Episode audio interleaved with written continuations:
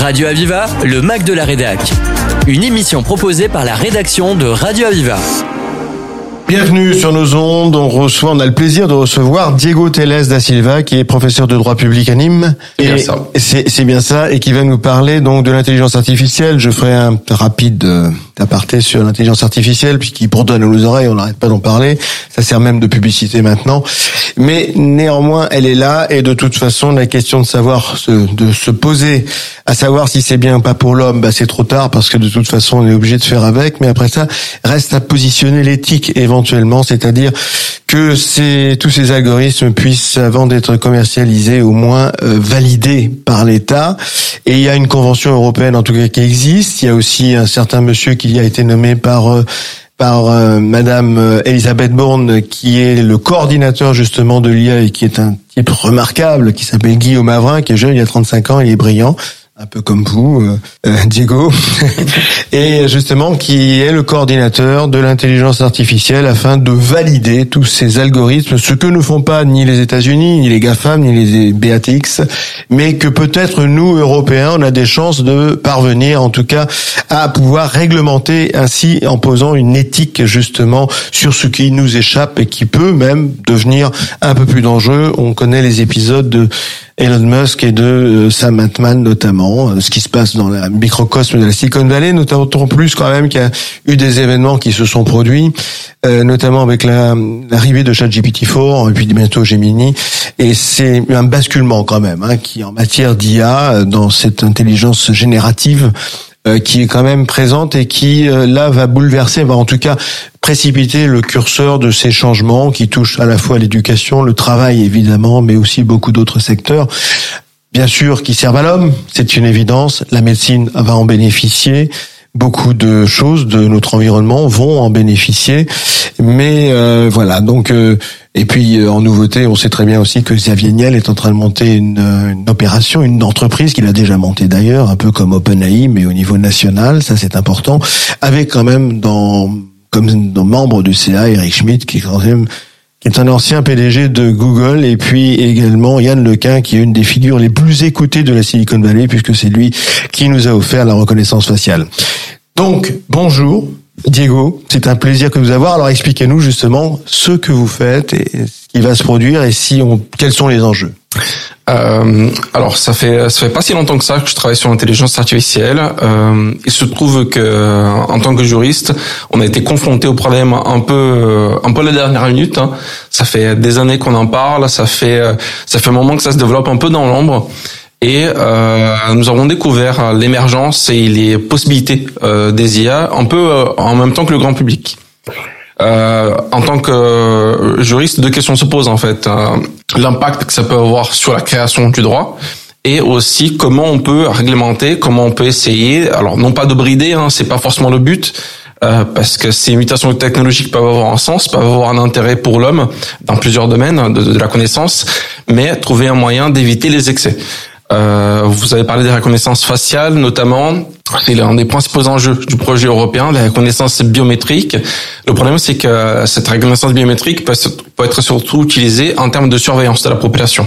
Euh, pour vous donner un exemple, hein, la Chine utilise la reconnaissance biométrique notamment en matière de notation sociale, de score social, pour euh, pour faire pour mettre en place le crédit social.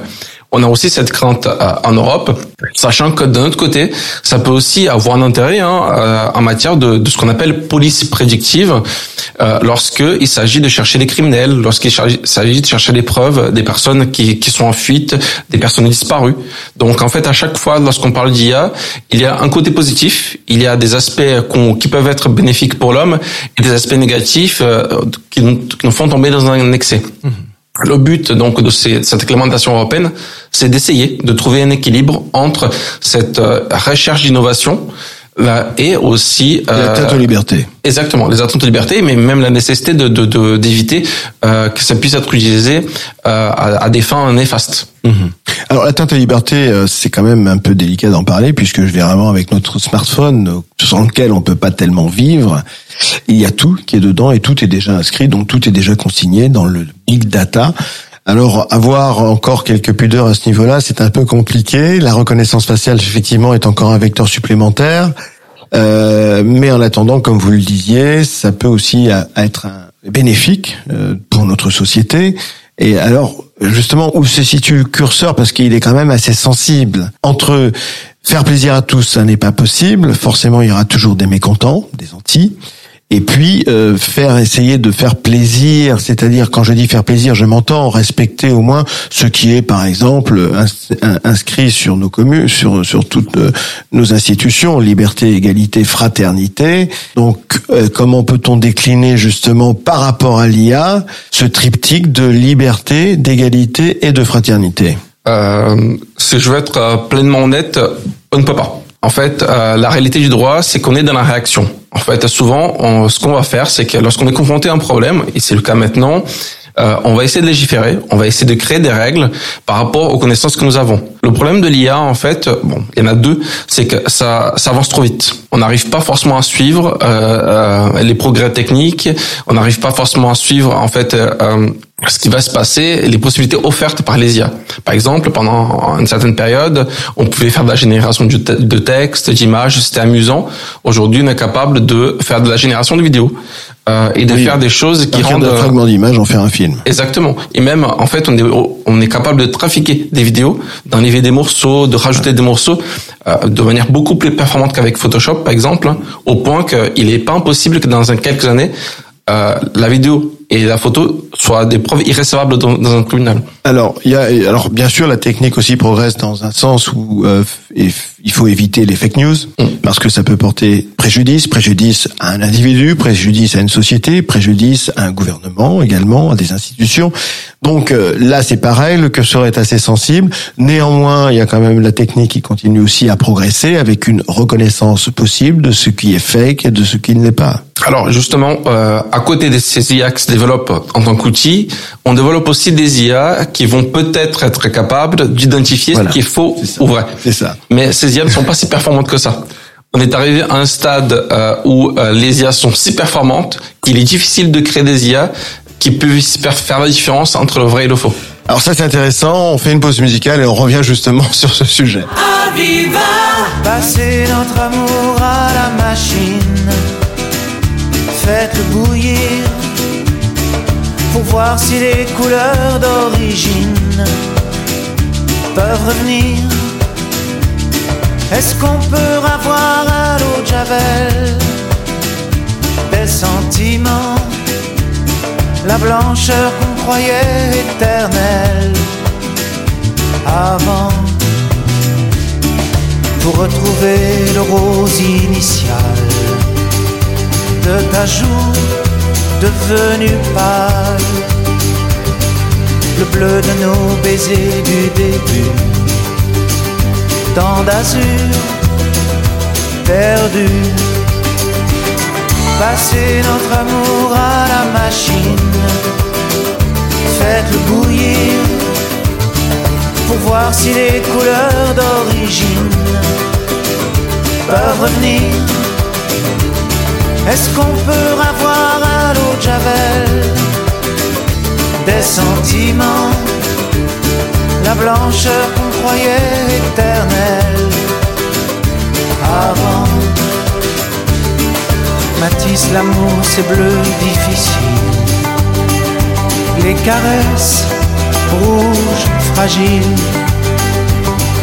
Le soleil de la ville est tabasse. Et alors elle passe. Allez, à la machine.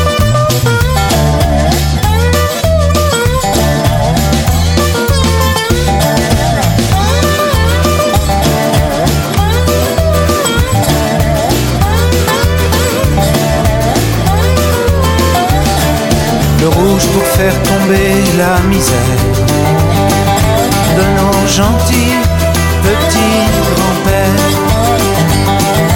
Noir les mains dans les boucles blondes.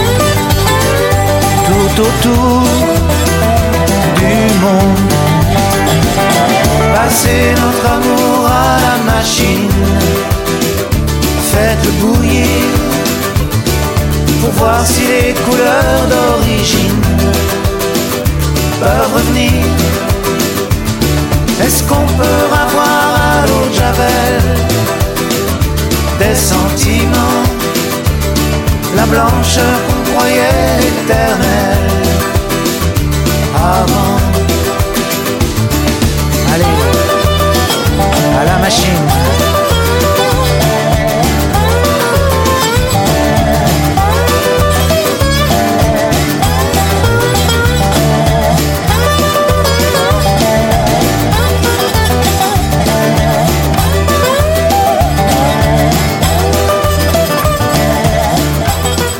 Donc avec Diego Teles da Silva, professeur de droit public, qui s'occupe, qui est chargé de l'IA. Alors il y a une convention, euh, des conventions de plus en plus qui sont faites, les conventions, euh, euh, bon, il y a la convention européenne bien évidemment, mais il y a aussi les conventions euh, de communes, les conventions municipales, et euh, qui réfléchit justement que le citoyen réfléchit à l'IA de demain, c'est-à-dire celles qui vont devoir intégrer dans leur propre vie, que ce soit dans, dans le niveau du transport, etc. Et là, ce sont dans ces conventions des personnes qui sont euh, qui touchent tout public, donc euh, ce sont pas des professionnels de l'IA, ça c'est important de le préciser, et qui réfléchissent aussi à cette question, dont préfigure bien évidemment tout ce que l'on peut légiférer. On parlait à l'instant justement de de, de cette euh, des, des fake news que l'IA, euh, puisqu'elle elle est, on pourrait presque parler de deep learning, c'est-à-dire qu'elle se euh, elle se nourrit d'elle-même. Et à ce moment-là, elle va très vite et c'est difficile de rattraper déjà une IA existante qui se nourrit par elle-même. Alors, néanmoins, nous avons quand même affaire à des à quelques cerveaux hein, euh, au niveau mondial et aussi surtout au niveau national.